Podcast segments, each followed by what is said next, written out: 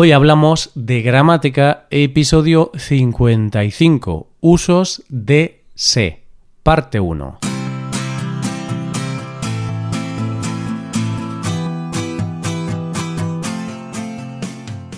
Bienvenido a Hoy Hablamos de Gramática, el podcast para aprender gramática del español cada semana. Ya lo sabes, publicamos nuestro podcast cada miércoles. Puedes escucharlo en iTunes, en Android o en nuestra página web. Recuerda que en nuestra web puedes revisar la transcripción, hacer ejercicios con soluciones y disfrutar de atención personalizada por email. Estas ventajas están disponibles para los suscriptores premium. Hazte suscriptor premium en hoyhablamos.com. Hola oyente, ¿qué tal? ¿Cómo estás?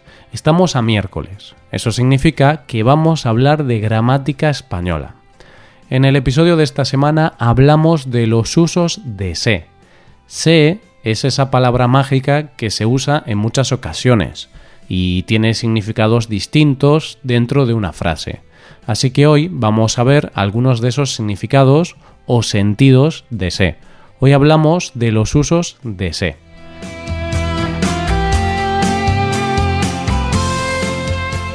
Se es una palabra que vuelve un poco locos a los estudiantes de español. Estoy seguro, oyente, de que en más de una ocasión te has preguntado por qué usamos se en esta o en aquella frase. Se lo dije a Hugo. Mario se comió el pastel. Se le cayó el móvil al suelo. En estos tres ejemplos usamos el pronombre se pero en cada ejemplo tiene un valor distinto, es decir, aporta un significado distinto a la frase. Su función es distinta en cada ejemplo. Así pues, en el primer ejemplo, se lo dije a Hugo. Tenemos el primer uso de se que te voy a explicar hoy. En este ejemplo usamos se como sustituto del complemento indirecto le. Ahora no voy a explicar toda la teoría de los complementos directos e indirectos. Si no conoces esta gramática, escucha los episodios 15 y 16 de este podcast. La cuestión es que en español tenemos complemento directo y complemento indirecto. Por ejemplo, compré un regalo. Un regalo es el complemento directo, es quien sufre de manera directa la acción. Pues este complemento directo lo podemos sustituir por un pronombre. Al ser complemento directo, el pronombre de tercera persona será lo. Compré un regalo, lo compré. Esta es la explicación de los complementos directos muy resumida. Por otro lado, tenemos los complementos indirectos. Por ejemplo, compré un regalo a mi madre.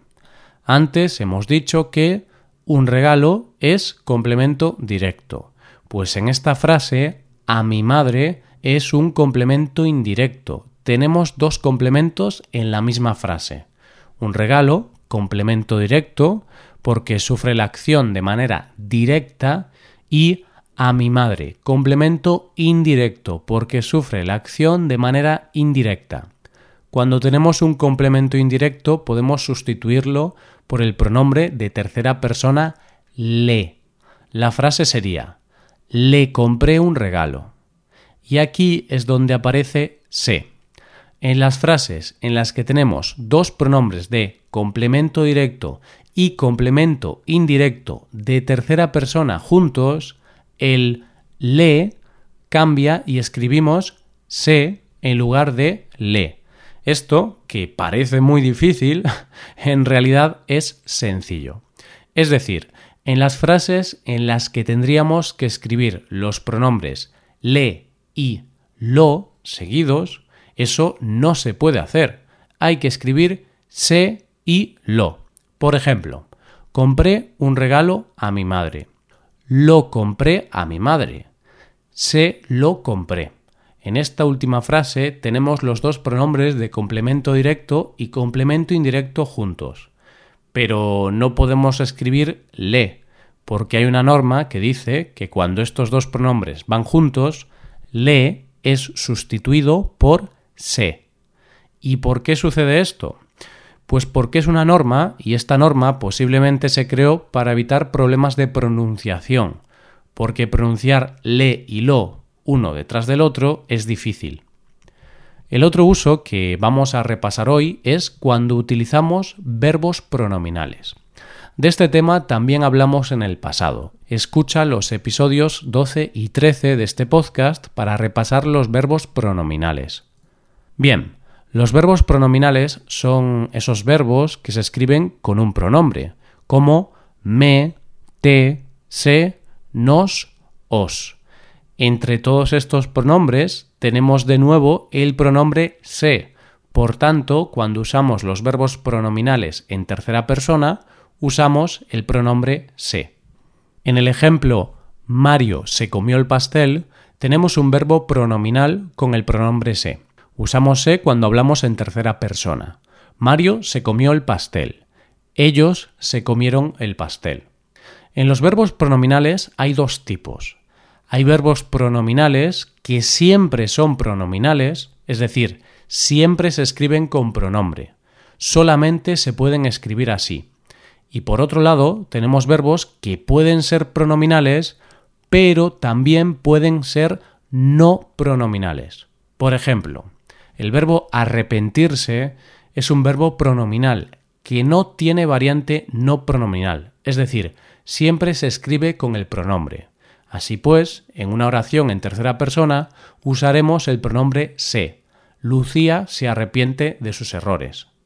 En cambio, el verbo comer puede usarse con pronombre o no, es decir, puede ser un verbo pronominal o no.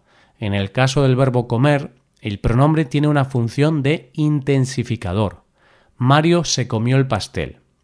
En esta frase podríamos decir también Mario comió el pastel. El significado es el mismo, pero cuando usamos el verbo pronominal añadimos intensidad, énfasis. Por tanto, cuando hablamos del uso de se o de otros pronombres con los verbos pronominales, podemos distinguir tres usos principales. Uso reflexivo, cuando el verbo pronominal se utiliza para decir que hacemos algo a nosotros mismos, es decir, el sujeto realiza la acción, pero también recibe esa acción. Por ejemplo, María se ducha por las mañanas. Mi hija se peina. Estas acciones son reflexivas, porque las realiza la misma persona que las recibe. Las hacemos a nosotros mismos. Uso recíproco. Cuando el verbo pronominal se utiliza para referirse a que dos personas realizan una acción el uno hacia el otro, es decir, una persona realiza una acción hacia otra y esa persona hace lo mismo. Por ejemplo, Hugo y Eva se quieren mucho. En esta frase, Hugo quiere a Eva y Eva quiere a Hugo. Ellos ya no se hablan. Aquí estamos diciendo que ninguno de los dos habla con el otro, es decir, ninguna de las dos partes habla con la otra parte. Uso intensificador.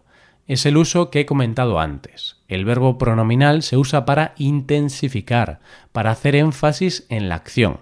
Por ejemplo, él se comió la paella. Paula se leyó el libro.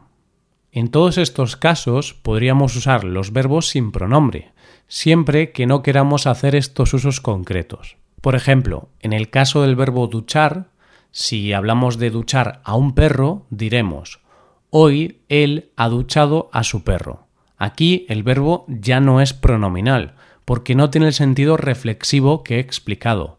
Ha duchado a un animal, no se ha duchado él mismo. En el caso de los verbos pronominales recíprocos ocurre lo mismo. Por ejemplo, Hugo quiere a Eva. En este ejemplo no uso el pronombre porque no tiene sentido de reciprocidad. Hablo de que Hugo quiere a Eva, no de que se quieren los dos de manera recíproca. Y en el caso del uso intensificador es igual. Si no queremos intensificar o hacer énfasis en la acción, podemos usar el verbo no pronominal. Él comió la paella. Paula leyó el libro. Por ahora, estos van a ser los usos de se que veremos. Para resumir, usamos se cuando tenemos un complemento indirecto y un complemento directo juntos. Y también usamos se en la tercera persona de los verbos pronominales. Y dentro de los verbos pronominales podemos distinguir tres tipos de verbos pronominales. La semana que viene veremos el otro uso de se en las oraciones impersonales y en las pasivas reflejas. Esto es todo por hoy. Ahora puedes ir a nuestra web y puedes hacer los ejercicios con soluciones para practicar y aprender esta gramática. Para acceder a este contenido tienes que ser suscriptor premium. Si te haces suscriptor premium tendrás acceso a muchas ventajas. Podrás ver la transcripción y los ejercicios de este podcast, podrás hacer preguntas y recibirás atención individualizada por email. Recuerda también que si tienes cualquier duda o pregunta, puedes hacer uso de la atención personalizada por email, es decir, usando el formulario de soporte premium, nosotros te resolveremos todas las dudas que tengas sobre este tema y sobre cualquier otro tema del español. Hazte suscriptor premium en hoyhablamos.com. Y aquí acabamos. Muchas gracias por escucharnos. Nos vemos el próximo miércoles. Pasa un buen día. Hasta la próxima.